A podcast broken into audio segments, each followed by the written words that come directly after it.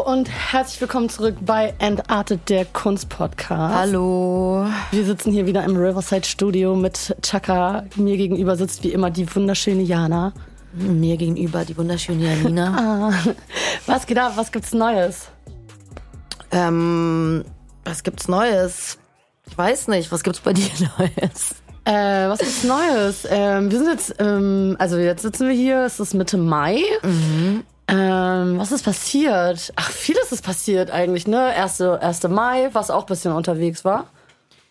Ja, 1. Mai, was aber nur ein bisschen. Ja. Irgendwie war dieses Jahr nicht so viel los, hatte ich das Gefühl. Ja, um euch äh, abzuholen, also für die, die nicht aus Berlin kommen, es gibt eigentlich in Berlin immer das sogenannte Maifest in Kreuzberg rund um den Tag der Arbeit, den 1. Mai, der in Berlin immer noch sehr groß zelebriert wird, äh, von einigen hedonistischen Gruppen auch gefeiert. Ähm, Eigentlich ist es ja der Tag der Arbeit, geht um die Befreiung der Arbeiterklasse und um mehr Rechte für die kleinen Leute. Und äh, da gibt es in Berlin dann immer die revolutionäre 1. Mai-Demo, wo ich seit, pff, weiß ich nicht, zwölf Jahren oder so jedes Jahr hingehe und demonstriere für meine Rechte. Und äh, eigentlich gibt's halt immer dieses Maifest, aber ich, ich weiß nicht. Heute ist es irgendwie aus, diese heute, dieses Mal ist es irgendwie viel, es gab keine Stände und sowas. Genau, es gab auch keine Bühnen. Also es Keine war Bühnen, dieses Jahr Stände. offiziell so abgesagt, in Anführungszeichen. Also es ist auf jeden Fall, ich glaube, ich meine, mich auch daran zu erinnern, dass es seit zwei oder drei Jahren schon nicht mehr in städtischer Hand ist. Also früher hat die Stadt Berlin das mitorganisiert, aber die haben da keinen Bock mehr drauf. Es ist halt ultra teuer, es kostet unfassbar viel Geld, allein was Polizeipräsenz Wie angeht. viele waren dieses Mal da? auf der Demo? äh, nee, Poli Polizeipräsenz, irgendwie irgendwas. 7000. Sechs oder siebentausend. Genau, 6.000 ne? bis 7.000 Polizisten und ähm, Demonstranten knapp 20.000. Also es wird jedes Jahr immer gefühlt ein Es bisschen gab aber mehr. so wenige Festnahmen wie noch nie. Ja. Irgendwie nur 30 oder so. Ja, ich glaub was kom- 37 oder so. Was komplett krass eigentlich ist im Genau. Vergleich zu den letzten. Also das letzte Jahr hat es ja gar nicht stattgefunden. Na, die mäßig. Mai-Demo ist immer. Also Demo ist immer. aber wegen Corona-mäßig, also jetzt war jetzt nicht so ein Event wegen Corona. Nee, genau, also dieses Maifest gibt's halt nicht mehr Ja. so wirklich, aber die Demo ist immer, also jedes Jahr. Ähm, und man muss sich halt vorstellen, viele kennen das aus der Presse, aus dem Fernsehen. Da gibt's dann äh, anlässlich des 1. Mai werden dann irgendwie ein paar Autos angezündet, wird ein bisschen irgendwie randaliert und so.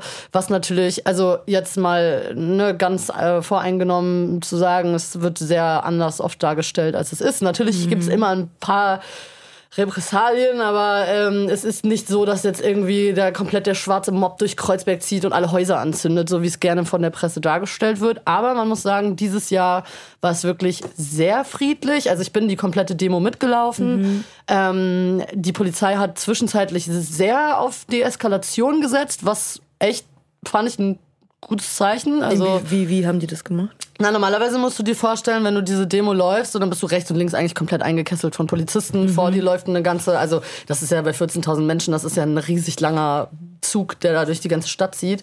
Ähm, oder durch Kreuzberg in dem Fall natürlich, äh, je nachdem, wo die Demo stattfindet. Aber ähm, dieses Jahr war wirklich, ähm, also teilweise hast du kilometerweit rechts und links geguckt und keine Polizisten gesehen. So. Also standen dann mal irgendwie 40 Stück vor einer Tankstelle, ne, um die zu sichern. Ähm, aber am Ende ist dann halt. Die haben nicht so einen Druck aufgebaut. Quasi. Genau, also es hat ein, zwei Mal geknallt kurz, Ja. aber es war alles friedlich. Also es war wirklich, wirklich, wirklich eine sehr schöne Stimmung, sehr Das angenehm. mich, ich fand es schön. auch richtig geil, dass äh, Migrantifa dieses Mal der Normal. erste Block war. Richtig gutes Statement auch. Sehr geil. Wirklich cool. Grüße gehen raus, feier ich sehr. Auf jeden Fall, Checkt Grüße Migranti gehen raus. Ja. Und Jalla, Klassenkampf. Jalla Klassenkampf, beste Motto gewesen. So schöne Message auch einfach. Und ähm, genau, dann ist die Demo zum Oranienplatz gezogen und dort hat es natürlich dann gescheppert. So, ne? Das ist halt dann wie immer, wird dann irgendwie seitens der Polizei äh, provoziert. Dann lassen sich natürlich auch gewisse Einzelpersonen irgendwie auf die Provokation ein. Und dann hieß es aber auch wirklich schon irgendwie von den, von den Wagen, geht nach Hause, lasst euch nicht provozieren. Dann wollten, der, wollte der Großteil nach Hause gehen sie haben uns nicht rausgelassen, dann wurde wieder provoziert. Dann sagst du, ey, kann ich bitte nach Hause gehen? Ich bin ein freier Mensch in diesem Land, bitte lass mich nach Hause gehen. Dann reagiert der Herr Polizei natürlich nicht oder Frau Polizei. Ähm, äh, ja, so halt, ne? Und dann knallt halt dann ein bisschen und so. Aber es war, es war sehr angenehm. Ähm, und tatsächlich, nee, sag mal. Achso, nee, erzähl, sag äh, zu Ende. Nee, und tatsächlich bin ich äh, auch an diesem Tag auf das, äh, auf das Thema der heutigen Folge gekommen. Aber vielleicht sagen wir das erst gleich. Ja, okay. Ja, also ich hab, ich war nicht bei der Demo. weil das war äh, irgendwie konnte ich an dem Tag nicht so viel mit, mit so Menschen und sowas. Deswegen habe ich mich mit einer Freundin, wir sind ein bisschen rumgelaufen und wollten dann äh, zum Rap-Car-Konzert, die sind ja wieder aufgetreten dieses Jahr. Ja, voll gut, habe ich gesehen in Stories, Shoutout Rap-Car auf jeden Fall. Hab's Richtig Shoutout, aber weil, aber dann wird's da auf einmal so auch so voll so und das war mir dann auch zu viel. Und genau, dann sind wir auch abgehauen. Also für mich nicht so spektakulär gewesen alles. Stimmt, wir haben uns ja sogar noch, wollten uns ja sogar noch connecten. Wir haben ja telefoniert sogar noch. Ne? Ja, ne? ja, ja. Aber das war das war mir nix. Kein Menschenfreund gewesen an dem Tag, wirklich. Ist auch okay. Ist auch kein, also meiner Meinung nach auch nicht unbedingt ein Tag zum Feiern. Also ähm, ich fand es ganz, ganz interessant. also nicht nur, also zum, nicht nur Leute, zum Feiern. Nicht nur zum, zum Saufen, so. Ge genau, so. Also- geht ja, es hat ja, geht ja um was, ne? Genau, es geht um was auf jeden Fall und ich finde, da muss man schon, also klar, ich habe am 1. Mai auch schon gefeiert und so, aber ich finde Normal. gerade auf der Demo zum Beispiel, das ist kein Raum zum, zum Kiffen, Saufen, Feiern irgendwie so. Ich habe an der, der Schönleinstraße stand irgendwie im Hauseingang standen dann drei so junge Peoples, die sich dann da irgendwie eine wegge, wo ich dann auch dachte so, okay, müsst ihr jetzt hier ballern irgendwie und das ist doch, seid doch hier, um irgendwie präsent zu sein und so. Naja, aber jeder soll ja selber entscheiden, was er macht und ähm, aber es war auf jeden Fall, ich fand's, ich fand's schön. Hat Ja, mich, sehr schön. Hat mich sehr motiviert. Und so auch im Zusammenhang mit 1. Mai und zu dem Thema und ja, La Klassenkampf fällt mir ein, dass ich bei einer Ausstellung war. Echt, wo warst du? Ähm, weil ich dachte, weil ich am Anfang meinte, nix war los. Natürlich war was los. aber Vergisst das aber auch immer, was so ja, man los war. vergisst ne? das immer. Wir waren auch bei Release Party von, von Young FSK 18, war schon was los. Ach, aber da waren wir auch. aber Ja, erzählst ja, du immer okay, von der. Ausstellung. Nee, aber weil es gibt äh, Karl Marx und der Kapitalismus. Ach, da warst du? Da war ich. Da will ich auch noch hin. Und im, zwar im Deutschen Historischen Museum. Nice. Da war ich mit meiner Mami. Und ich muss sagen, also es ist, das Ding ist, es ist so halt, es ist eher so ein bisschen so eine Ausstellung für so Schülergruppen und so, hatte ich das Gefühl. Also es ist jetzt nicht so eine klassische Ausstellung in dem Sinne, sondern wird halt der Kapitalismus erklärt, die Ursprünge, woher das alles kommt, woher diese Bewegung kommt, so weißt du, dann wird, also es ist voll schön gemacht, irgendwie geil und dieses ähm, Zeitalter, wann das entstanden ist und so, wie die Leute drauf waren, so diese ähm, Bewegungen, so die Frauenrechtsbewegung, die auch in dem im Zuge entstanden ist und wie das alles zusammenhängt, so quasi. Ich finde das total schön und weil dann lässt das so am Ende so ein bisschen offen, dass man sich so seine eigene Meinung dazu bilden kann, weil es gibt ja nicht nur ja, das ist geil oder ja, das ist scheiße, sondern es gibt ganz viele kontroverse Meinungen Voll. zum Thema Kapitalismus und wie, ähm, ob das alles so richtig abläuft und welche Vor- und Nachteile das alles hat und so. Mhm. Das finde ich ist total schön gemacht, so erklärt und gemacht und dass man am Ende dann so da steht und sich Gedanken machen kann drüber, Voll gut. ähm, wohin das alles führen kann, was man dran ändern könnte. Ist, so äh, ist auf jeden Fall ultra wichtig. Also ähm, tatsächlich ist es die perfekte Überleitung zu unserem Thema heute. Mhm. Ich habe nämlich auf dem Weg zur 1. Mai-Demo. Ich war äh, mit einer Freundin unterwegs und wir wollten eigentlich davor zur Boros Foundation. Das Mhm. ist in diesem Bunker in der Nähe von der Friedrichstraße. Ist quasi eine Privatsammlung von einem Ehepaar, die halt quasi Kunst ähm, kaufen und ausstellen. Und die haben jetzt eine neue, eine neue Ausstellung für die nächsten zwei Jahre, glaube ich. Und wir wollten dahin, weil es war auch Gallery Weekend in Berlin. Und Ja, normalerweise, das, stimmt, das war auch noch. es war auch noch. Habe ich verpasst. Ja, es ist, äh, hast nichts verpasst am Ende des Tages, ne? Aber es ist halt Gallery Weekend in Berlin, heißt halt quasi, dass viele Galerien ähm, Gastkünstler haben äh, oder äh, beher- beherbergen sozusagen und man einfach kostenfrei in die Galerien kann. Und wir dachten eben, dass die Boros Foundation auch Open Doors hat, sind da extra hingefahren. Und dann standen wir dort und wir waren auch schon drin und wir sind quasi einfach so selbstverständlich da reingelatscht und dann sagt die Frau so, hey, entschuldigen Sie, haben Sie einen Slot gebucht? Und wir so, ach so, wir dachten, wir sind, sie sind irgendwie offen. Und dann meinte sie, nee, nee, also ähm, Sie müssen schon ein Ticket buchen. Und dann meinte ich so, ach so, kein Problem, aber habt ihr heute noch Slots? Sie sagt, nee, wir sind ausgebucht die nächsten vier Wochen. So, okay. Vier Wochen. Ich so, ja, okay, Entschuldigung. Und dann meinte, ich so, meinte sie, ja, hier, ich gebe Ihnen mal un- unseren Flyer mit und so, können Sie online einfach buchen und so. Ähm, das habe ich mir dann auch direkt angeguckt und geguckt, wann es irgendwie Slots gibt, weil die Ausstellung sieht wirklich sehr interessant aus. Und dann, und das jetzt kommen wir zum Thema sozusagen, habe ich gesehen, dass es 20 Euro kostet. Und da habe ich mich wirklich gefragt, weil ich gerade auf dem Weg war zur 1. Mai-Demo, die ja für gegen Kapitalismus, gegen Faschismus, gegen Rassismus, so gegen alle diese Sachen, die leider immer noch so präsent sind in unserer Welt. Und übrigens auch gegen die neue Polizeiwache am Kotti, aber das ist ein anderes Thema. Ähm, auf jeden Fall habe ich mich dann gefragt, was passiert eigentlich? Also, wir leben in Deutschland, ne, wo ich glaube 13,7 Prozent Menschen von Armut betroffen sind. Das sind 13 Millionen Menschen, ne?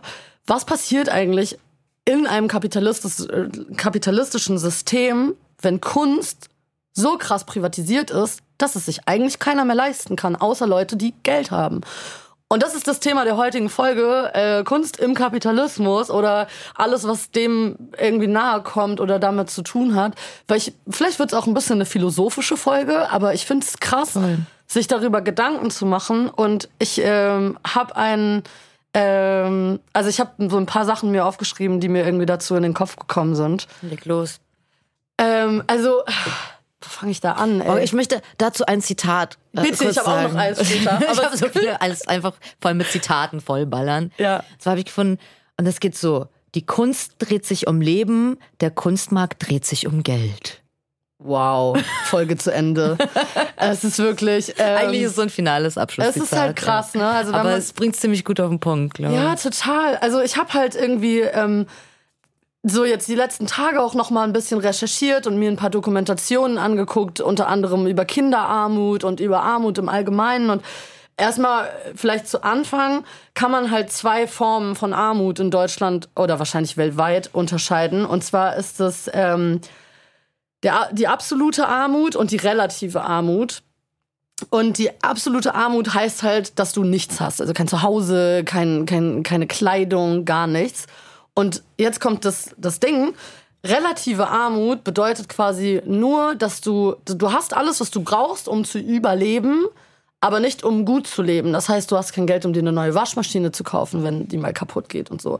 Und zu wenig zum Leben und zu viel zum Sterben. Genau das. und relative Armut bedeutet halt, also ein Einkommen von 987 Euro. Und das sind so viele Menschen. So, wie gesagt, es sind ich glaube 13,7 oder 15,7 Prozent in ja. Deutschland, die quasi unter relativer Armut leiden und äh, auch eben unter den Folgen dessen. Also klar, man weiß ja mittlerweile, dass, dass eben deine Entwicklung nicht nur von deinem Bildungsstand kommt. Also selbst ein Kind aus einer armen Familie, was Abitur macht, hat schlechtere Chancen als ein Kind aus einer reichen Familie. So, das ist einfach. Absolut. Und ich habe mir dann auch überlegt, so, ob ich in meiner Kindheit zum Beispiel mit Kunst irgendwie in Berührung gekommen bin, weil meine Eltern irgendwie Kunst gesammelt haben oder mit mir ins Museum. Ich habe damit, also das Einzige, woran ich mich erinnern kann, ist so ein Kandinsky-Print, den meine Mutter bis heute, so ein 20 mal 30 Print in so einem goldenen Rahmen, den meine Mutter bis heute irgendwie an der Wand hängen hat. Und ich habe wir haben keine Bibliothek voller Kunstbücher oder sind irgendwie in Museen gegangen. Klar, wenn man mal irgendwie in Italien war, dann ist man mal in Florenz in die Uffizien gegangen, aber ich habe keine Berührung mit Kunst und ich finde es halt so krass, weil wenn das nicht in der Schule irgendwie beigebracht wird oder im Kindergarten, dass du schon irgendwie künstlerische Früherziehung, was passiert dann mit der Kunst auf Dauer? Woher kommt? Aber es gibt ja Kunst als Schulfach und alles und so. Ja klar, das ist auf jeden Fall, aber das wird ja auch irgendwie immer weniger. Also ich erinnere mich so an meine es ist, Schulzeit. Es ist in der Schule halt so Nebenfahr, also weißt du, so unwichtig mhm. mäßig, so lalala. Also ich muss sagen, aber bei mir zum Beispiel in der Schule, ich, ich war immer sehr gut in Kunst so und mich haben auch meine Lehrer, also meine Mutter ist auch so Kunst interessiert so. Mhm. Und deswegen hat sie mich da auch immer schon so, hat zum Beispiel so Kunstbücher oder so, also eine Bücherei und keine Ahnung und so. Ich meine, ich komme auch aus, ja, doch, also wenn man jetzt Armut definiert, wie du das jetzt sagst, mhm. so, nur kommen wir schon auf jeden Fall aus einer schon äh, armen Familie. Mhm. Aber dadurch, dass meine Mutter immer sehr kulturell interessiert war und versucht hat, mir das immer nahe zu bringen, so wo ich für ich sehr dankbar bin, auch Total. so, ob das jetzt Musik oder Kunst allgemein oder ist und so.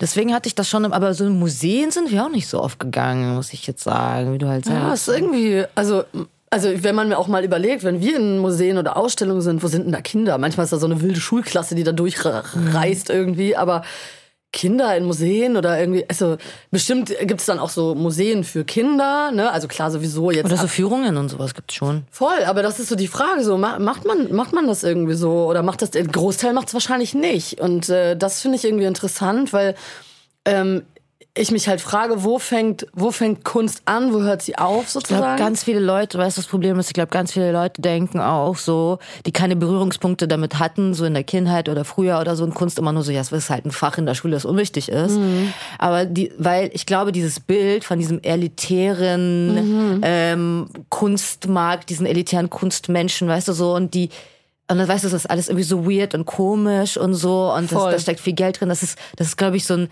das ist halt so Image, genau, so, dass ne? es so ein Image hat, so irgendwie, wo ganz viele sich nicht mal so rantrauen, weißt du, so erstens habe ich schon oft mitbekommen, auch so von Freunden von mir, die sagen, hä, was ist da? Also erstmal dieses Nicht-Verstehen davon, so, ich verstehe das sowieso nicht, so, weißt mhm. du, was, was die da reden, was die da drin sehen und sowas.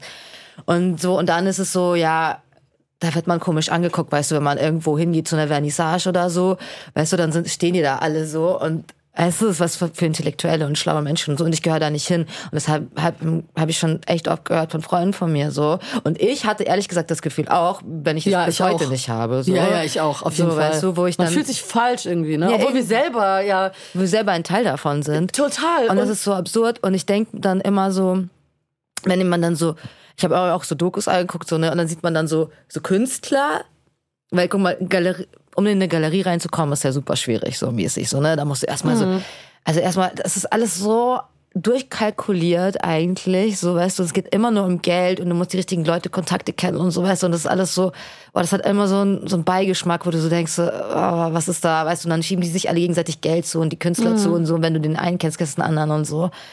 Also ist ehrlich eher, finde ich eher unangenehm so, dieses Ganze. Glaubst du, dass das auch ein System, in das man reingeboren wird? Irgendwie? Safe. Auf jeden Fall, ne? Tausendprozentig, du. Ich habe also ich habe schon Sachen mitbekommen aus dieser Galerie und Kunstwelt so. Eine Freundin von mir hat in einer richtig krassen Galerie in Hamburg gearbeitet. Was die mir erzählt hat, Alter, das ist das ist wirklich. Das ist halt Vetternwirtschaft wie ohne überall. Witz, ne? das ist gar nicht schön. Und ich denke mir so, boah, will ich da über? Also ich, ich hätte also ich hätte gar keinen Bock drauf, so weißt du. Ich finde es halt so und schade. So, so, nur ganz kurz, ja, um das, sorry. weil da stehen da so Künstler, wo du so denkst, okay kommen selber von unten, sag ich mal so, weißt du, die stehen dann so. Und drumrum diese ganzen Menschen, weißt du, die da irgendwie, die so viel Cash haben und du siehst es denen an und so. Und die, ich weiß nicht, das ist wie so ein Zoo, wie so eine, was ist so eine Schau. Oh, guck mal, da ist dieser Künstler und so, weißt du. Und das ist mhm. irgendwie, ich weiß nicht, dieses Ganze finde ich irgendwie so, ja, es ist so unangenehm. Es ist halt schade, dass, ähm, dass, dass irgendwie Warum Kunst, muss das so sein? Ja, Kunst ja. ist halt immer noch Teil dieser Zweiklassengesellschaft. Ich würde jetzt voll gerne einmal ganz kurz so chronologisch ein bisschen zurückgehen. Wir hatten ja schon mal über Basquiat geredet, über Keith mm. Haring, über Leute wie Banksy zum Beispiel, ne, die ja wirklich von der Straße kommen, ja. die von ganz unten kommen, die dann irgendwie so ähm, ja, benutzt wurden, sich haben benutzen lassen und auch gerne selber irgendwie Teil dieses ganzen Kunstdings sein wollten, die auch natürlich die, die Tür aufgetreten haben für das, was wir heute haben, weil auf der einen Seite haben wir natürlich irgendwie, gerade in Berlin ist das so ein Extremfall, haben wir natürlich Galerien, die wirklich von Snobs für Snobs. So, mhm. ne? Da gehst du hin mit der schwarzen Buntfaltenhose und dem gebügelten Hemd und dann trinkst du deinen dein äh, Riesling und dann guckst du ein bisschen Kunst, wo dann so ein Gemälde irgendwie 10.000 Euro kostet, wo du denkst, pff, ja, okay, als ob ich mir das jemals leisten kann. Und auf der anderen Seite haben wir aber ja diese übertrieben krasse Subkultur, die aber ja trotzdem krass kommerzialisiert wird. Du hast recht, natürlich, es gibt auch das Gegenteil. Äh, genau, weil, also ja. ich habe ein geiles Zitat Klar. von einem Berliner Rapper PTK, Shoutout an ihn auf jeden Fall. Und er hat nämlich gesagt, unsere Subkulturen wurden kriminalisiert und heute Häuser mit Original Graffiti inseriert.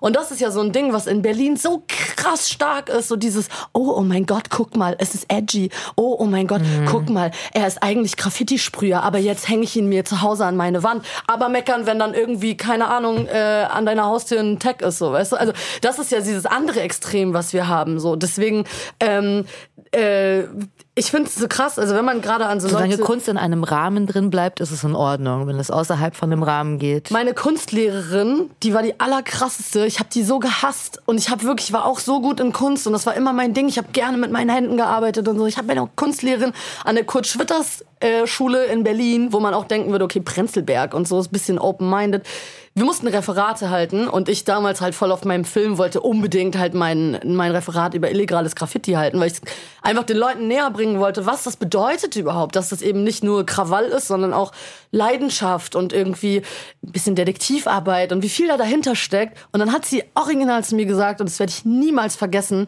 ich war so sauer, sagt sie, nee, tut mir leid, also das können Sie nicht machen. Also Kunst, äh, Kunst braucht Regeln und das, und, da, und das hat, also das geht gar nicht. Und dann meinte ich auch nur zu ihr, ich war so empört, ich habe sie angeguckt und meinte, Frau sowieso, wissen Sie was, Kunst braucht alles, aber keine Scheißregeln. Und ja, ich habe es trotzdem gemacht, ich habe eine 6 gekriegt. Aber ist egal. So, das ist, und das ist so dieses Ding eben, dass du, dass, dass man ja überlegen muss, ähm, wo die Reise damit irgendwie noch hingeht. So, ne? Weil ich find's geil, wenn Leute von der Straße Geld mit ihrem Kram verdienen, aber ich find's halt scheiße, wenn Großinvestoren irgendwie, äh, weiß ich nicht, ein Stück Mauer abreißen, so im Fall Banksy zum Beispiel. Ne? Da gibt's ja diese Doku auch, glaube ich, bei Netflix sogar oder so, wo die dann so Leute zeigen, die so Mauerstücke von ihm verkaufen und sag mal, hallo, entschuldige mal, erstens gehört das Haus nicht dir, zweitens, wer bist du überhaupt, selbst wenn dir das Haus gehört, dass du dieses Haus besitzen kannst. Ne? Also sowieso Kapitalismus, äh, glaube ich, großes Thema in dieser Folge, aber dass du dann auch Kunst von einem Künstler, der nie irgendwie sowas machen wollte, nimmst und sozusagen einsperrst und an Leute verkaufst, ohne dass derjenige überhaupt davon was hat, weißt du? Ja, das geht natürlich gar nicht. Das ist Katastrophe, ey. Das geht natürlich gar nicht. Aber halt natürlich, also klar, also zum Glück können ja Künstler durch den Verkauf dann von so Bildern und ihren Werken leben, so weißt Wenn sie du. es selber machen. Also in dem Fall hat ja jemand anderes das Werk sozusagen verkauft, weil bei Banksy ist ja, geht's ja quasi um Kunst im urbanen Raum. Ähm, das verkaufen ja dann andere. Weißt du, irgendjemand macht ein Foto davon, druckt es auf eine Leinwand und äh, verkauft es einfach. Aber er verkauft ja auch selber Kunstwerke. Klar, so. mittlerweile ja, aber gerade am Anfang und so, ich glaube, das ist auch Ja, schwierig. ja, klar. Aber natürlich, also natürlich ist das irgendwie strange, wenn die Leute das dann aus der Wand rausklauen. Aber irgendwie finde ich es auch witzig, muss Einfach ich auch die sagen. Wand abreißen, Also so ich finde es auch noch. irgendwie lustig. So Mir an hat irgendjemand auch neulich erzählt, Taka, warst du das oder wer hat das erzählt? Irgendjemand hat erzählt, er hat bei eBay Kleinanzeigen so eine Anzeige gesehen, wo auch irgendwie so ein Zaun verkauft wurde mit Original THC Graffiti. So, ich dann auch dachte, also derjenige, entweder mag er die nicht, hat sein eigenes, es ist schon okay, du hast es lustig. nicht. Irgendjemand hat mir das neulich erzählt, ich fand's so witzig. was es für, was für Dimensionen annehmen kann, ist schon witzig. So, what?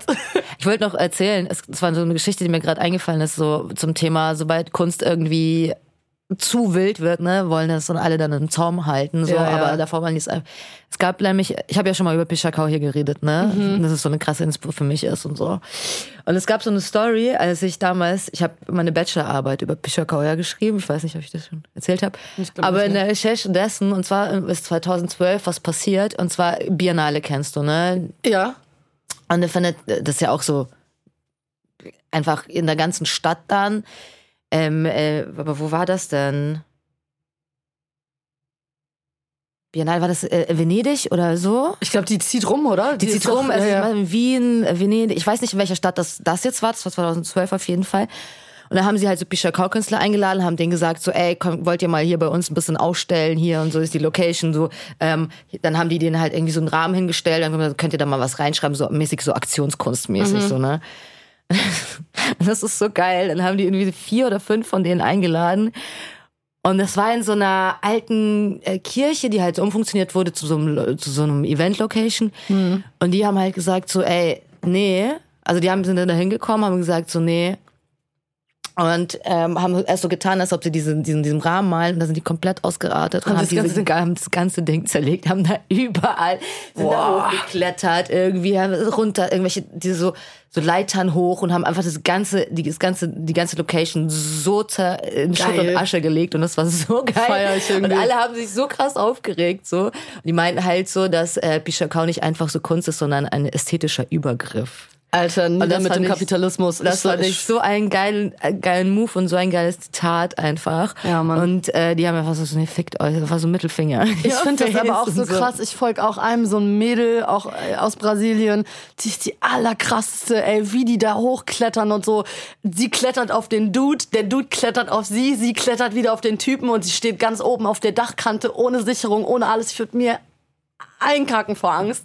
Ja, das ist Wirklich. geil, ey, und die Spaß. hängt da mit einer Hand irgendwie am Geländer, mit der anderen Hand macht die da die krassesten Tags irgendwie. Ich finde das so, also wer Pichakao nicht kennt, äh, auf jeden Fall mal reinziehen. Wir hatten es, glaube ich, in der ersten Folge in Bezug auf ähm, äh, Berlin Kids. Ja. Paradox Paradise haben wir kurz mal drüber geredet. Es ist wirklich eine krass eigene Form von Graffiti auch irgendwie, weil es weniger um Pieces geht, um Style Writing, sondern wirklich, also was für Größendimensionen und einfach, wie du, wie du, was meinst du, künstlerischer Übergriff? Ja, es ist krass. Also es ist wirklich ein eigenes Mhm. Ästhetischer Ding. Übergriff. Ästhetischer ist geil. Also Trifft's ganz gut einfach. Finde ich, finde ich richtig gut. Ja, und das, das ich finde es halt, ich finde es halt irgendwie interessant, mh, dass manche Leute so zu ihrem, zu ihrer Einstellung äh, so die beibehalten, ne? wie die zum Beispiel jetzt, die kommen dahin und die zerreißen den Laden. Ob das jetzt irgendwie die künstlerische Message, ob das jetzt gut oder schlecht. Ich feiere es auf jeden Fall, muss jeder für sich selber entscheiden. Ja, gibt bestimmt Leute, die das nicht so gut finden. Ja, total. Ich meine, das muss jeder für sich selber wissen. Ja, so. voll. Und ich verstehe auch, wenn Leute sagen, sie finden es nicht cool. Ich finde es zum Beispiel auch nicht cool, wenn am 1. Mai irgendwie das Auto von der türkischen Nachbarin brennt, die gar nichts mit damit zu tun hat, irgendwie, dass Kapitalismus unsere Welt kaputt macht. So. Aber bisschen Krawall ist auch manchmal ganz gut, einfach um mal Leute wach zu rütteln und so. Aber wie gesagt, das ist ein sehr, sehr individuelles Feld irgendwie. Und ich finde es aber halt interessant, weil wenn man irgendwie so Leute wie ähm, Basquiat und Keith Haring zum Beispiel anguckt, die ja ähm, auch auf der Straße angefangen haben und dann so mit also ich würde mal behaupten, mit behaupten, als die, ich würde mal behaupten, mit als die ersten Künstler überhaupt so krass Kommerz gegangen sind.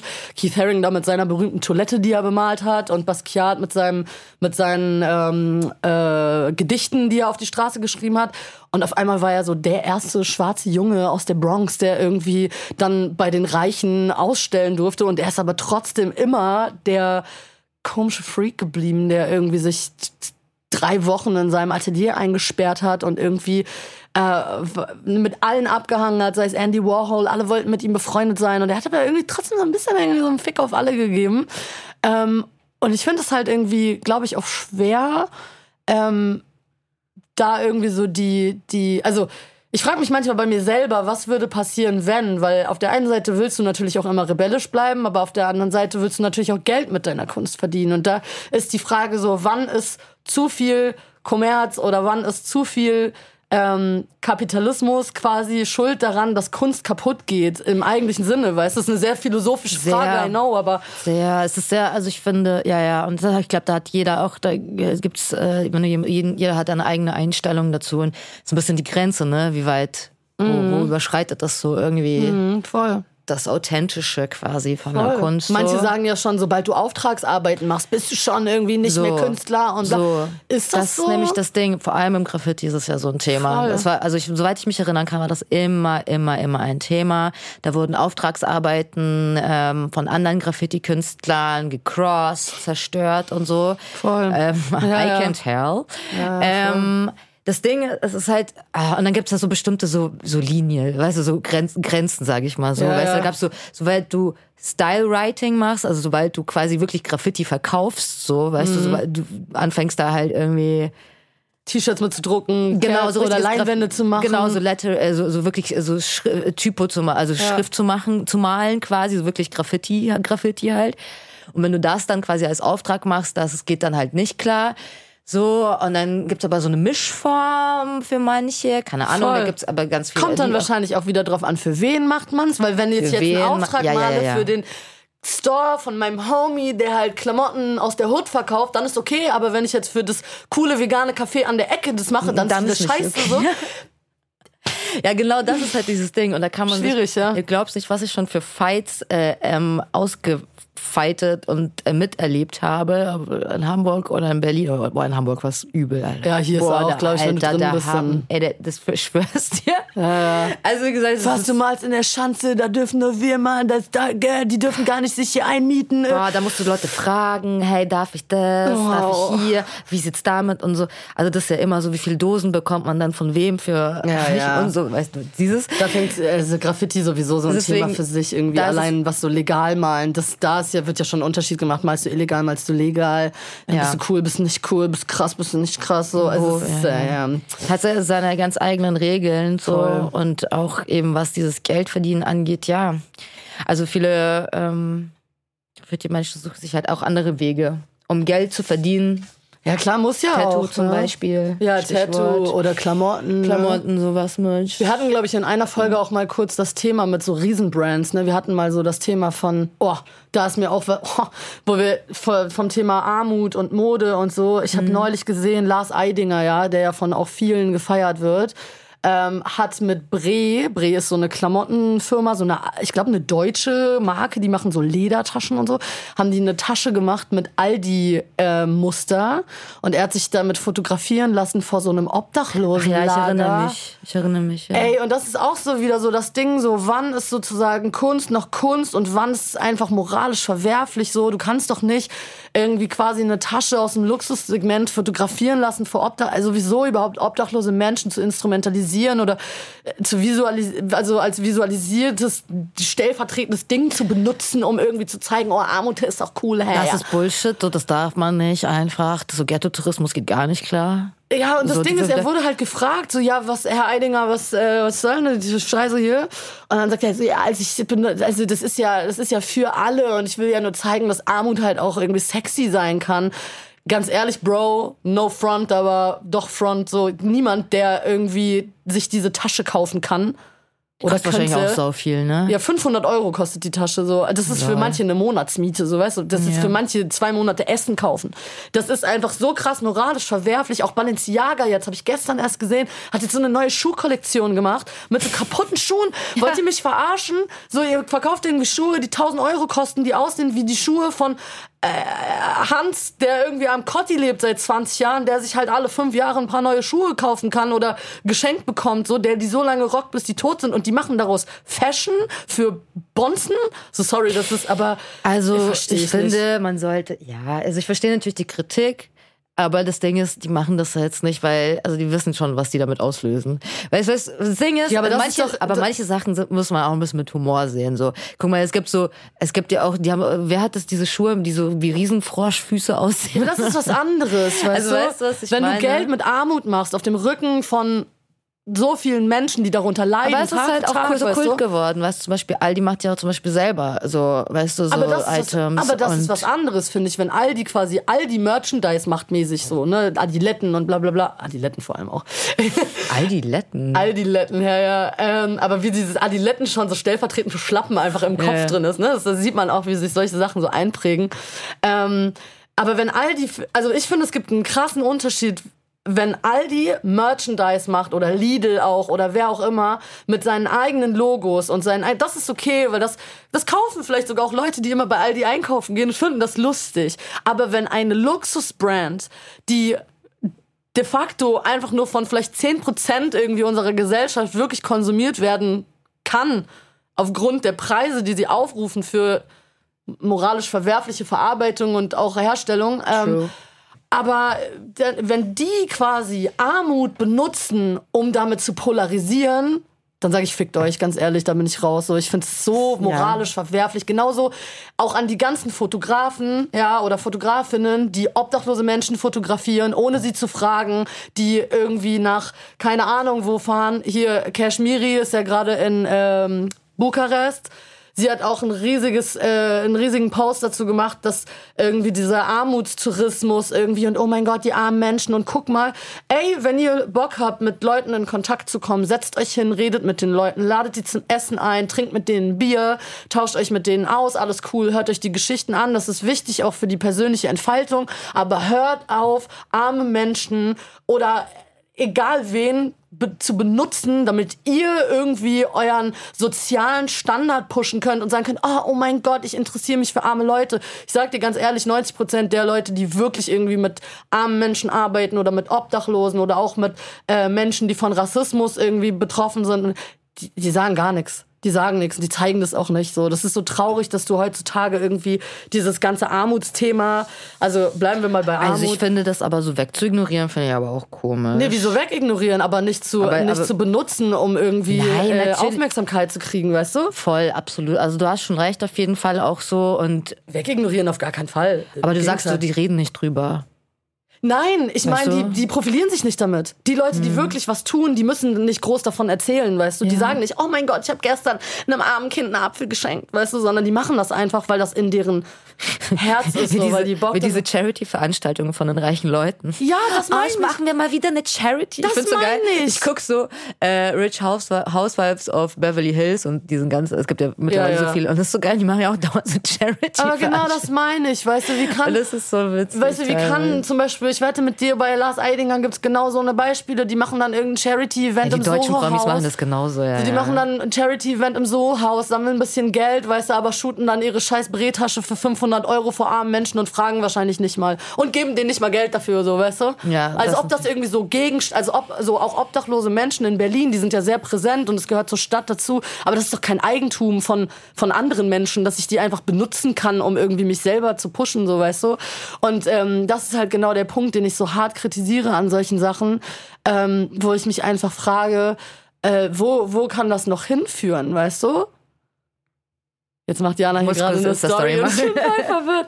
Ja, nee, aber bleib mal im Thema jetzt. Das ist wirklich, äh, das ist wirklich so ein, das ist so ein Ding, was mich wirklich triggert. Ne? Mich macht das wirklich wütend. Also wenn ich jetzt irgendwie eine Fotoausstellung sehe und da irgendwie super viele Bilder von obdachlosen Menschen oder auch so von so Ghetto-Kiddies, weißt du, vor Blogs und so, die dann so coole Zeichen in die Kamera machen und so. Ja klar, solange das Kinder sind, die mit dir interagieren. Und aber es hängt doch, ich finde, es hängt auch vom Fotografen ab. Ja, Weil absolut. wenn ich im Ghetto aufgewachsen bin das und da meine Homies fotografiere, fotografiere und dokumentiere das, das Leben. Das ist was anderes. Das ist was anderes. Aber wenn halt irgendwie Laura... Wenn halt Lars Eidinger dahin geht, geht halt und irgendwie so auf... Ähm, ja, bringen wir mal ein fiktives Arme. Beispiel. Weißt du, sagen wir äh, Laura aus Dahlem, die an der UDK Fotografie studiert und freie Kunst die geht jetzt irgendwie, äh, keine Ahnung, zur Obdachlosen oder ähm, äh, hier Dings, äh, Geflüchtetenunterkunft irgendwo ähm, und fotografiert dann die Kinder. So klar werden die Kinder das vielleicht in dem Moment auch irgendwie feiern und cool in die Kamera posen und bla, aber Wahrscheinlich aus dem Grund, weil die sich gar nicht darüber bewusst sind, dass sie irgendwann vielleicht in einer Galerie hängen, wo dann reiche Menschen hinkommen und sagen, oh, guck mal, die armen Kinder. Aber geh doch mal zu den armen Kindern und mach mal was dafür. Geh mal, bring mal deine Klamotten dahin und nicht nur, wenn äh, Ukraine Krieg ist und irgendwie es heißt, wir brauchen Spenden so. Mach das mal, mach das mal äh, regular base, weißt du? Ja, es ist witzig irgendwie, wie das so trendy geworden ist, so, ne? Also ich ja, finde auch so in halt Klamotten, vor allem so fashionmäßig, weißt du, so je abgeranzter du aussiehst, dass du, also das ist ja, bist du, ja, das ja? ist halt das Ding, so, ne, dass das jetzt so Trend geworden ist, so irgendwie, also auszusehen, als ob du, als ob ja. du Kunst machst oder arm bist. Ja, aber das, es ist so, also, und genau deswegen pikiere ich mich halt so über so Sachen wie Balenciaga und keine Ahnung was für Brands, die dann so kaputte, kaputte Pullover und so das ist das, was andere sonst aus einem Kleidercontainer rausholen. So, weißt du, das ist, also ja, so klar, okay, vielleicht ist es irgendwo Fashion und so, aber ich finde, irgendwo gibt's so eine moralische Grenze einfach, wo ich persönlich weiß, ich ja, mich ganz ehrlich, wohl, Fashion so. hat schon alle moralischen Grenzen überschritten. So. Sowieso Menschen unmoralisch as fuck. Menschen, wirklich. Deswegen ist es halt so, jetzt so langsam fängt man an, so wie drüber, also keine Ahnung, hier Finn Kliman das beste Beispiel. Oh mein Alter. Gott total Vollkatastrophe, Alter. Das war 10.000 Masken an, äh, aus Bangladesch an arme Menschen spenden. Ja, geil. 100.000. Wow. Cool. Es ist, äh, also kann, also ich weiß gar nicht, was soll man dazu sagen, ne? Kann man gar nicht. Ich habe so keine Ahnung. Ich bin so sprachlos über dieses ganze Thema. Katastrophe. Aber deswegen sage ich so, Alter, ganz ehrlich, Boah, wie viele Grenzen, also das ist, glaube ich, so die, die Spitze jetzt Ach. auf einmal so. Weißt du, und wie du sagst, so Luxusmarken und so, die produzieren auch ihre Klamotten, die sind nicht mal, äh, was weiß ich, äh, ein Bruchteil davon wert, was die ein, für was die verkauft werden. Ja. Einfach von so Leuten, die so voll verblendet sind und denken, dass es, die sind dann halt, Weißt du, ich, guck mal, das Ding ist so, ich verstehe das. Guck mal, wie gesagt, wenn man aufgewachsen ist ohne viel Geld oder so, dass das so ein, ich habe auch so eine so eine Valentino-Tasche zum Beispiel, ja. Die ist jetzt nicht so teuer wie irgendwie andere Taschen oder sowas, aber ich habe mich auch richtig gefreut, dass ich die mir geholt habe, so weißt du. Weil es ist schon natürlich irgendwie so, ja, man beweist sich ein bisschen und es hat halt so einen Wert, vor allem, weißt du, bei uns unter Russen so, es ist halt so Markensachen und ja, so. Ja, das war schon immer so, ich bin schon aufgewachsen, dass immer so was Erstrebenswertes ist. So. Klar. Mir ist schon bewusst, dass das irgendwie Bullshit ist und so und dass das Geld ja, nicht wert ist. So. Und ich würde mir auch niemals irgendwie eine Tasche für 5000 Euro kaufen. Aber so ein bisschen, also ich verstehe schon dieses Dilemma darin. Ich auch. Aber voll. an sich so, ah, es ist so eine Scheiße, so eine riesen, ja. Ich glaube, das Ding ist halt, ähm, dass, dass wir zwei, ich, zwei Personen sind, die sich halt darüber Gedanken machen, weißt du? So klar, ich habe ja. auch Markenklamotten. Ich habe mir jetzt auch gerade irgendwie eine North Face Jacke gekauft und ich fühle sie voll und ich bin ja. richtig so. Ich habe lange eine gesucht, die genauso ist, wie ich sie wollte und jetzt habe ich eine gefunden. Und die war geil. viel zu teuer eigentlich so. Und, aber trotzdem natürlich ist es irgendwie cool und man muss natürlich auch sagen, auch Sachen mit Labels sind irgendwie so, dass man denkt, oh, die sind irgendwie besser, aber auch nur, weil uns das so anerzogen wurde, weil wir das in den Medien so sehen und was, weil uns das so vorgelebt wird, dass etwas nur gut ist, wenn sozusagen ein Name draufsteht oder auf der anderen Seite vielleicht, wenn es irgendwie fair produziert ist, bla, das hat ja auch seinen Preis. Ne? Also gerade nachhaltige Mode, unfassbar teuer. Ähm, oder auch so eine Brand wie Patagonia zum Beispiel, die ja damit wirbt, dass sie klimaneutral produzieren, dass sie fair produzieren, bla. Das ist natürlich dementsprechend teuer auch, ne? Und natürlich fühlt sich das gut an. Greenwashing. Das, Patagonia ist schon wirklich, also da aber, muss man schon sagen. Aber so wirklich nur so einwerfen. Aber genau, aber Greenwashing auf jeden Fall auch ein das riesiges Thema. Das alle betreiben, ja, voll. So, aber das ist doch genau das, was so ein Finn Kliman gemacht hat. Was er erzählt genau. irgendwie, bla, er ja. produziert fair in Portugal. Ja, kann ja sein, dass er irgendwie einen Teil fair in Portugal produziert hat, so. Aber der, sein Kollege oder er selbst oder wer auch immer, ist mir auch egal, hat einfach da eine ganz große Scheiße gebaut und das regt uns auch nur auf, weil es rausgekommen ist. Voll oft kommt es einfach auch gar nicht raus. Und Safe. das ist halt so genau das, weißt du, dass ähm, ich mich halt auch gerade, um nochmal auf dieses Kunstding zurückzukommen, so, so ich find's cool, dass irgendwie Leute von der Straße jetzt mittlerweile in Galerien stattfinden und so, aber keiner redet über die Tausende, die es nicht geschafft haben, Tausende, die abgelehnt wurden an Kunstschulen, weil das, weil das Abi nicht da ist oder weil irgendwie die sehen, okay, fuck, der hat 20 Vorstrafen, das ist scheißegal, wenn du gute Kunst machst, woher du kommst, aber du, du sollst dann halt da nicht stattfinden, weil du nicht ins Bild passt, so, weißt du? Und das, darüber redet halt irgendwie keiner. Und ich frage mich halt ehrlich gesagt, weil gerade jetzt, ne, wir leben in einer krassen Zweiklassengesellschaft. Jetzt gerade auch durch durch äh, Ukraine-Krieg und so, das wird alles noch viel krasser. Man merkt ja gerade, Inflation ist da, es wird alles teurer, teurer, teurer, teurer. Löhne steigen nicht, Mieten steigen ins Unermessliche, so gestern wieder gesehen, zwei Zimmerwohnung Schöneberg, 1800 Euro. So, was zur Hölle? Nicht mal irgendwie jetzt krasse Wohnung, wo du sagst, wow, da ist alles drin. Und so, nee, äh, wo soll das hinführen, so, ne? Also, das sind Zu Zustände, die man so aus anderen Metropolen natürlich kennt. Jetzt so siehe New York und so, was ja auch geschichtlich irgendwie in dem ganzen Kunst und äh, äh, Urban und äh, Graffiti-Kontext irgendwie so ein krasser, krass wichtiger äh, Part einfach ist ähm, dass du dir das Leben da eigentlich nicht mehr leisten kannst, wenn du jemand bist, der eben nicht unbedingt Teil dieses ein Prozent-Systems bist, sage ich jetzt mal. Und ich frage mich halt ehrlich, wo geht das noch hin oder was könnte man tun, um zum Beispiel auch gerade Kindern oder Jugendlichen den Einstieg zu erleichtern und die quasi früh zu fördern und auch zu emanzipieren irgendwie, was zu machen. So, weil ich zum Beispiel, ich habe immer irgendwie gemalt und so, aber es ist nie jemand gekommen und hat gesagt, ey krass, mach mal irgendwas da draußen. Klar, dann war ich mal beim Zeichenkurs und so, und dann habe ich irgendwann gemerkt, okay, Zeichnen ist nicht so mein Ding. Dann kam Graffiti, jetzt so Collagen, Fotografie, bla. Aber ich hätte mir gewünscht, dass so jemand mich an die Hand nimmt und auch zum Beispiel mit mir in Galerien geht und so. Also was könnte man tun, auch vielleicht im Schulsystem und so, um sozusagen da einfach was, also auch in dem Sinne gerade die Kleinen zu pushen, dass das eben nicht so eine Vetternwirtschaft und reingeboren System bleibt, wie es jetzt halt gerade irgendwo auch ist, ne? Kunst-Uni-System so mäßig. Ja, ist jetzt die Frage aller Fragen. Ja, deswegen sage ich, wird vielleicht eine philosophische Folge. Uns würde auch krass interessieren, was ihr dazu sagt. Also wenn ihr irgendwie Feedback habt, wie immer einfach droppt eine Mail, äh, droppt eine, drop, droppt eine Nachricht bei Instagram. Wir freuen uns mega über euer Feedback. So, ich liebe das auch, dass die Leute irgendwie so intuit sind und immer irgendwie noch geile Sachen dazu zu sagen haben und irgendwie finde ich richtig gut. So, das ist ja auch der Grund, warum wir das hier machen, weil wir uns irgendwie austauschen wollen und weil uns das irgendwie wirklich auf dem Herzen liegt. Ähm, und ich finde halt irgendwie krass, also wenn ich jetzt überlege, dass die Zukunft von Kunst so aussieht, dass zwei, zwei Ehepartner irgendwie Kunst kaufen, um die dann für 20 Euro auszustellen, da wird mir echt schlecht irgendwie. Und ich frage mich, was kann man die machen? Sammler, das Ding ist, die Sammler sind ja die, die halt Geld, Kohle, Kohle haben. Ja, aber dann, dann Geldkohle haben. Geld, Geldkohle haben. Die halt das da, ähm, die halt eben die Kunst sammeln und eben im Privat, also Privatmenschen, sage ich Mhm. mal, ausstellen. Galerien haben ja meistens gar nicht so viel Geld. Ja, voll. Oder also vor allem, ja, nee, das stimmt nicht. Kommt ne? drauf an, so kommt drauf ja, an. Aber zum Beispiel Museen oder sowas. Für Museen, die Ja. leihen sich ja meistens die Kunst, so, ne, für Ausstellungen und sowas. Und die haben ja gar nicht so viel finanziellen Background, deswegen sind das halt die Sammler, die halt eben viel kaufen können. Und das ist einfach so ein krasser Spekulations- und Investmentmarkt geworden, so, weißt du, wo es darum geht, einfach nur also viel, also bei zum Beispiel habe ich hier erzählt, dass von Andy Warhol, Marilyn Monroe, Siebdruck. Kennt man wahrscheinlich. Original-Siebdruck, ja. Original-Siebdruck für 195 Millionen Dollar jetzt verkauft wurde. Was halt so denkst so. Wie viel Geld ist das? Ich weiß gar nicht, ich habe keine Ahnung, wie viel Geld das ist. Ab irgendeinem Krass. gewissen Anzahl an Geld hört bei mir die Vorstellungskraft aus, auf so. Das wäre mal interessant zu wissen. Ab, ab wann hört die Vorstellungskraft auf? Kannst du dir eine Million vorstellen? Ich nicht.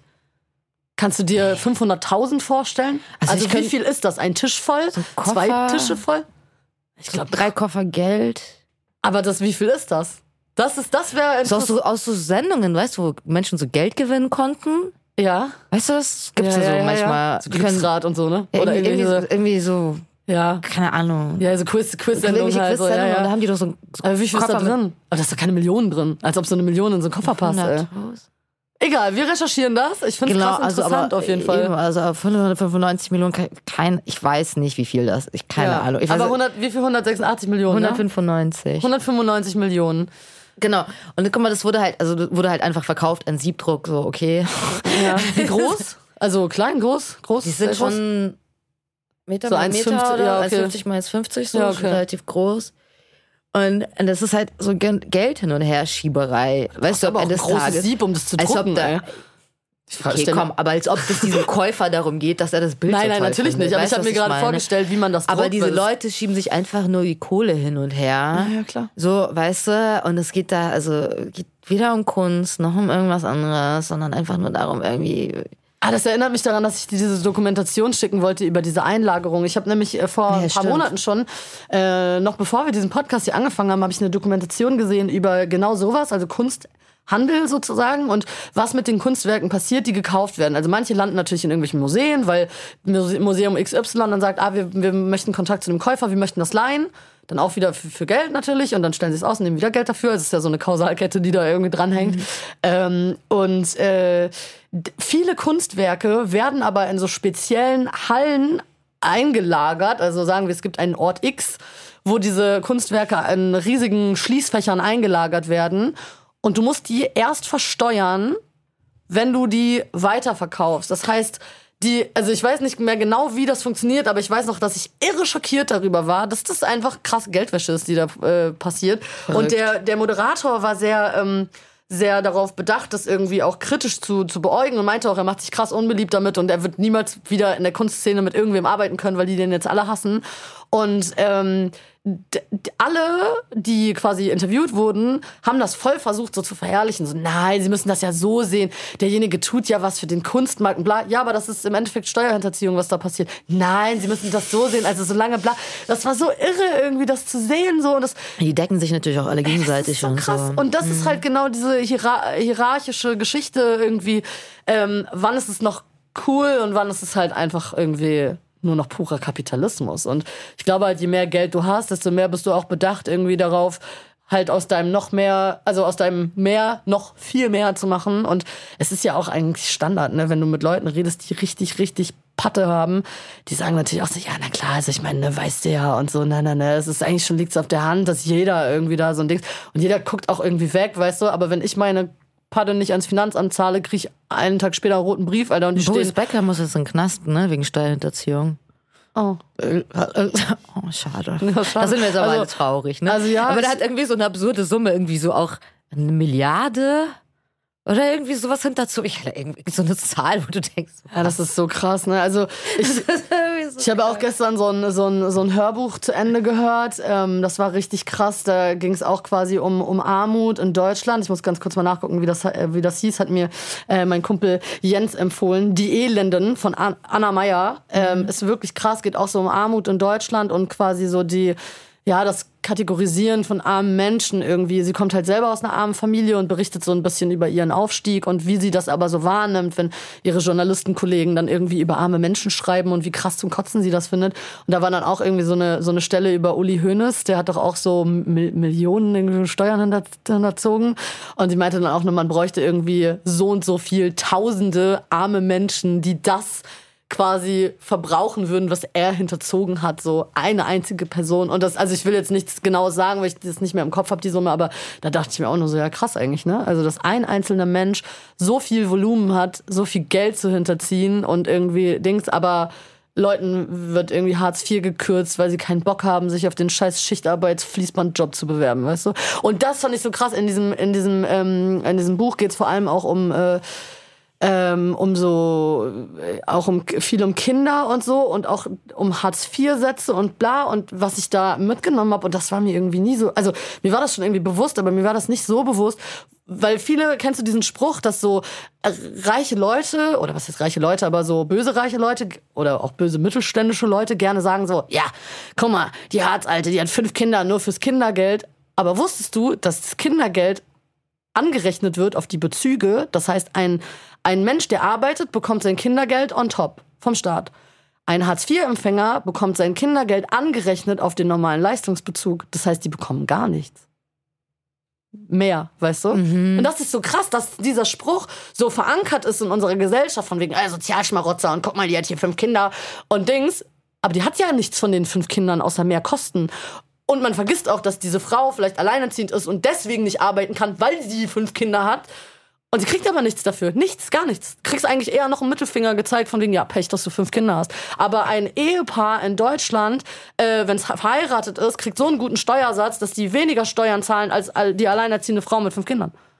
Das ist krass, ne? Da hast du den Salat. Das ist so krass. Und wenn man sich das mal überlegt, also das Buch heißt Die Elenden, kann ich echt nur jedem empfehlen, habe ich mir bei äh, Audible reingezogen. Krass. Wirklich krass. Danach ist wirklich erstmal kurz so schwarzes Loch, wo du denkst, wow, ja, Leute, ähm, ähm, bildet euch da weiter, was das angeht. Auf jeden Fall. Hört Tut euch Sachen an, lest. Ey, und wenn ihr Ideen habt, was ihr selber irgendwie in eurem Umfeld äh, tun könnt, um irgendwie anderen Leuten Zugang zu Kunst irgendwie zu ermöglichen oder, ne, wir hatten es vorhin von Obdachlosen, Marketing und so, macht mal lieber selber irgendwas, anstatt das bei anderen Leuten irgendwie zu feiern, so, das ist so viel Mehrwert, irgendwie selber rauszugehen und das also immer wenn ich irgendwas mache, gibt mir das auch einfach ein krass gutes Gefühl, egal ob ich jetzt Leuten davon erzähle oder nicht, weißt du.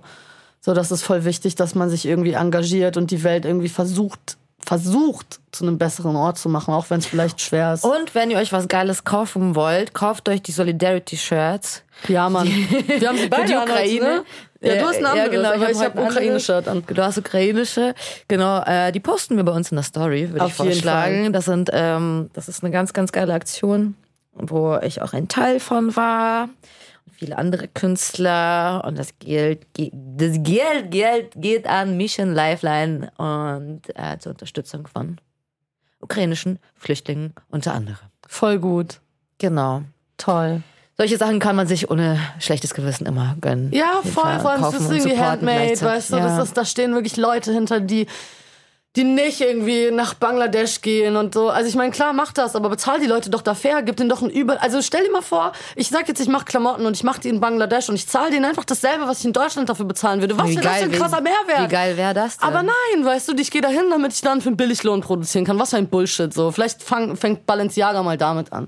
Weißt du, das, da wäre doch allen irgendwie geholfen. So. Voll. So. Wir sind so. raus. War eine coole Folge, wir, hat voll Spaß gemacht. War eine geile Folge. Haben wir noch ein Zitat? Ich gucke Haben wir noch ein Zitat? Ich habe mein schon, mein Gutes habe ich schon rausge. Nee, okay. Zitat vorbei. Ja, ja wir, sind, wir sind fertig. Wir sind fertig, das war's. Danke fürs Zuhören. Tschüss, bis, bis zur nächsten Folge. Mal. Tschüss. Ciao.